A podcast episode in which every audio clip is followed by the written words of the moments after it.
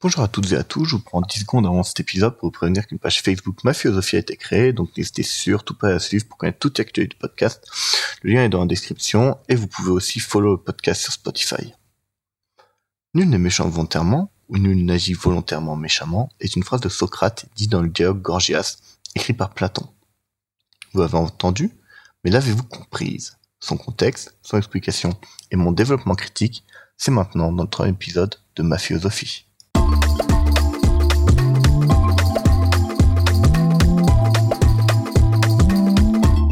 Pour cette citation, on peut déclarer deux auteurs différents, car c'est Platon qui écrit Gorgias de haut extrait Nul n'est méchant volontairement, mais dans Gorgias, c'est le personnage de Socrate qui écrit cette phrase. Alors le personnage de Socrate est directement inspiré de Socrate lui-même. Bon, en tout cas, Platon et Socrate sont deux philosophes grecs du 5e et du 4e siècle avant Jésus-Christ, et petite précision, Platon est en fait l'élève de Socrate.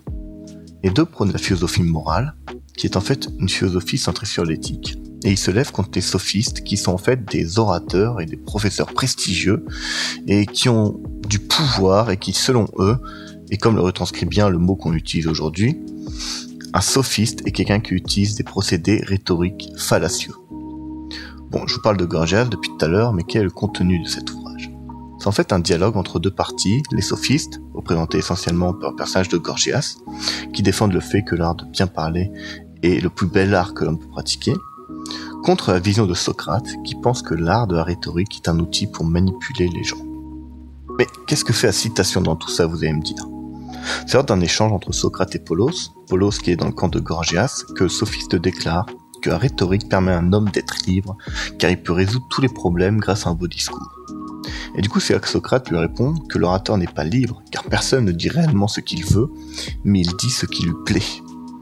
C'est une, c'est, en fait, c'est dans cette argumentation que Socrate dit nul n'est méchant volontairement.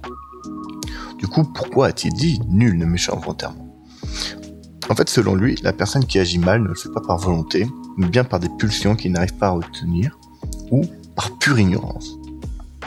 Donc pour Socrate, personne ne désire le mal, personne ne se trompe volontairement, et le remède au mal serait donc la connaissance qui empêcherait l'ignorance.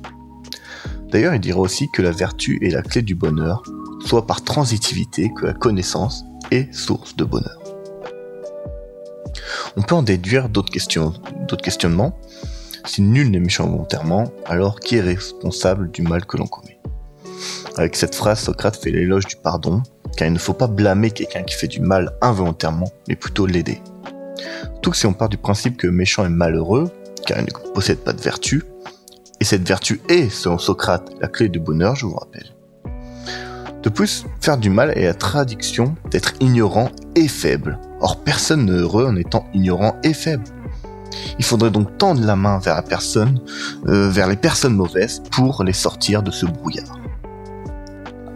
Maintenant que vous avez bien compris ce que Socrate a voulu dire avec cette citation, nous allons nous poser trois questions et essayer d'y répondre. L'ignorance et les pulsions non contrôlées sont-elles les seules sources de la méchanceté n'est-il pas dangereux de déresponsabiliser les mauvais actes comme ça? Et enfin, l'orateur est-il un manipulateur comme essaie de le démontrer Platon dans Gorgias? On peut très facilement imaginer que des pulsions non contrôlées peuvent amener à des actes mauvais. Un énervement incontrôlé peut mener à des dommages physiques et matériels.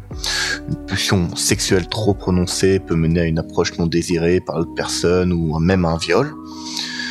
Pour l'ignorance, on peut tout simplement penser donc, euh, on peut tout simplement penser à toutes les actions qu'on peut faire sans savoir que ça peut faire du mal à quelqu'un. On peut penser à toutes les formes de discrimination, faire une blague antisémite à quelqu'un qui a eu ses grands-parents dans les camps, dire regarde, il y a une démarche d'homosexuel celui-là, un homosexuel qui n'assume pas encore totalement sa sexualité, ou sinon, celle-là a dû passer sous le bureau pour en arriver là, sans comprendre que dire ça participe, participe à l'oppression de la femme, même si on le dit en rigolant.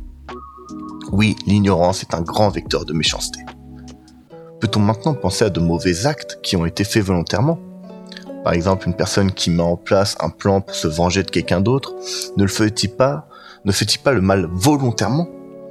Pour Socrate, en tout cas, c'est non, car cette vengeance est encore guidée par des pulsions, des pulsions de vengeance. Et que peut-on dire, euh, par exemple, d'un sadique? En fait, c'est la même chose, et la même conclusion, car en fait, il fait du mal à quelqu'un à cause de ses pulsions. Et c'est pareil pour toutes les personnes considérées comme folles. Mais si personne ne fait de mal... Mais si personne ne fait de mal volontairement, ne faudrait-il pas alors ne punir personne pour un mauvais acte? Mais faire ça, ne serait-il pas déresponsabiliser les personnes de leurs actes? Que dirait-on victime? Désolé monsieur, c'est pas de sa faute, il était juste ignorant. Ou sinon, ah non, je m'excuse madame, ce sont les pulsions qui ont poussé à faire ça. Ça semble complètement fou, non? Mais c'est bien ce qu'il faudrait faire. Parce qu'en fait, à quoi sert de condamner une personne qui a fait du mal? Selon moi, à trois choses distinctes. Premièrement, faire peur aux autres personnes qui voudraient faire la même chose. C'est en fait dissuasif. Est-ce que cela est réellement efficace? Je pense un minimum, mais en réalité, je n'en sais rien. Après, je crois que l'éducation peut être plus efficace. Mais bien sûr, ça demande plus de moyens. En deuxième, cela peut servir à mettre hors d'état de nuire la personne. Donc, encore par manque de moyens, on préfère les mettre en prison plutôt que de les aider à devenir des personnes meilleures. La dernière raison serait donc la vengeance, faire du mal à la personne qui a fait du mal pour soulager la victime, donc faire du mal pour vaincre le mal. Donc, oui, il ne faudrait pas punir les personnes qui agissent mal, dans un monde parfait. Mais, vu que notre monde est imparfait, par manque de moyens et par manque de temps, ce n'est juste pas possible. Avec la citation Nul n'est méchant volontairement, et en se focalisant sur celle-ci essentiellement, on oublie le propos principal de Gorgias qui était de se questionner sur la valeur de la rhétorique en général. Donc on va se poser la question, l'orateur est-il un manipulateur? Bon, mettons-nous euh, d'accord directement, toute personne qui parle est un orateur, donc plus ou moins toute la population humaine est un orateur. Quand Platon et Socrate parlent d'orateurs, ils parlent de ceux qui utilisent abondamment la rhétorique dans leur discours. Et mettons-nous encore d'accord tout le monde utilise consciemment ou non de la rhétorique dans son discours. La seule différence entre un orateur proclamé et une personne classique sera donc le nombre de procédés rhétoriques utilisés et qu'en général, euh, l'orateur proclamé sera plus conscient de sa rhétorique. L'orateur proclamé est-il donc un manipulateur? Oui, bien sûr. L'homme politique veut que son discours vous fasse adhérer à son programme. Le journaliste veut que son discours vous procure, de l'émotion, que son information vous semble crédible. Mais vous pensez aux autres errateurs. Le comique veut que son discours vous fasse rire, vous procure du bonheur. Le professeur veut que son discours vous apprenne quelque chose, que vous reteniez une information. Malcolm X, Martin Luther King voulaient que les Américains, et même que le monde entier, comprennent mieux la situation des Noirs en Amérique. Pour cela, ils ont fait de nombreux discours. Oui, ce sont tous des exemples de manipulation via un discours. Donc tous les orateurs sont des manipulateurs, mais on peut manipuler pour les bonnes raisons. La communication orale n'est qu'un outil qui, comme le couteau, peut servir au bien de l'humanité ou à sa destruction. Voilà pourquoi Platon écrit Gorgias. Voilà pourquoi Socrate a dit nul n'est méchant volontairement. Voilà pourquoi il faut se battre contre l'ignorance et les pulsions. Merci de m'avoir écouté. Je vous laisse avec les quelques questions sur lesquelles vous pouvez réfléchir pour aller un peu plus loin et continuer de penser. Peut-on dire que l'éthique est universelle, sachant que chaque pays a ses propres lois? Doit-on interdire des outils parce qu'ils peuvent être dangereux pour le monde? Pourquoi est-on méfiant envers les bons orateurs?